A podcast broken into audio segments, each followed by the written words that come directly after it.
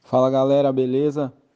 Vamos lá para mais um podcast, é, mais um mandamento do Senhor, mais um alicerce que a gente pode colocar na nossa vida, porque a palavra do Senhor pode é, parecer para muitas pessoas algo ultrapassado, algo que foi feito lá atrás para as pessoas que eram lá de, daquele tempo, mas não, a palavra do Senhor é muito atual e a palavra do Senhor é, ainda se cumpre nos nossos dias.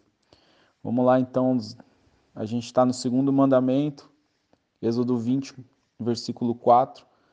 É, não farás para ti imagem de escultura, nem semelhança alguma do que há em cima nos céus, nem embaixo na terra, nem nas águas debaixo da terra. Não as adorarás, nem lhes darás culto, porque eu sou o Senhor teu Deus. Deus zeloso que visita a iniquidade dos pais nos filhos, até a terceira e quarta geração daqueles que me aborrecem. E faço misericórdia até mil gerações daqueles que me amam e guardam os meus mandamentos. Bom, o que eu queria colocar aqui é que o Senhor é, nos faz uma advertência que, que Ele é o nosso Deus e a gente deve prestar culto somente a Ele. A gente vive uma geração que, que é muito, que é facilmente induzida a colocar Deus como um, um Deus menor. E esse é o, o relativismo que a gente vive hoje. Tudo é um ponto de vista. E isso acaba tornando também a ideia de que Deus é um Deus relativista. Mas a palavra de Deus diz que ele é acima de todos e ele está acima de todos. Então, é, que você pense na sua forma de adorar a Deus e na sua forma de prestar culto a Deus. Nada pode ser maior do que Deus na sua vida. É, nem o ministério que você está, nem é, os dons que você tem e uma coisa que é muito comum é a gente viver é, na caminhada cristã é, um, um, afastamento de Deus, porque a gente entra em, um, em, uma rotina de adoração a Deus. A gente entra é, em uma rotina muito perigosa de todos os, de, diariamente, todo domingo, toda quinta, não sei quando você vai para a igreja, mas aquilo se torna uma rotina e aquilo deixa de ter tanto valor.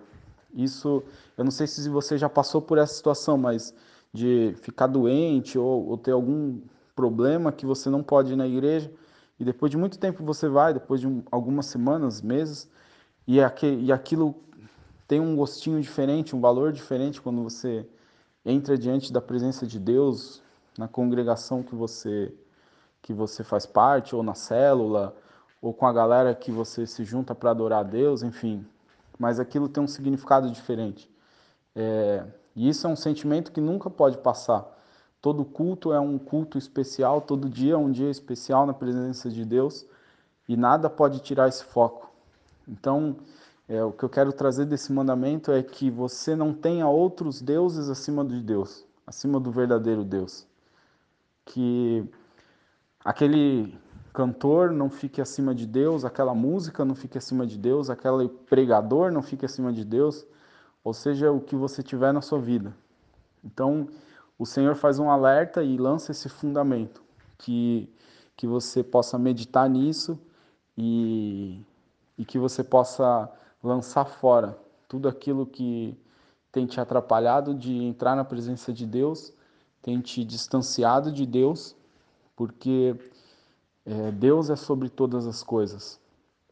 Tem uma passagem que diz que mesmo que a sua mãe o abandone, o Deus não te abandona. E isso é incrível. É, mesmo que todos os seus amigos possam te deixar só, mesmo que em momentos é, de solidão você pense que não tem ninguém, nesse, nessa hora Deus está ao seu lado. O Deus que te gerou, o Deus que te ama.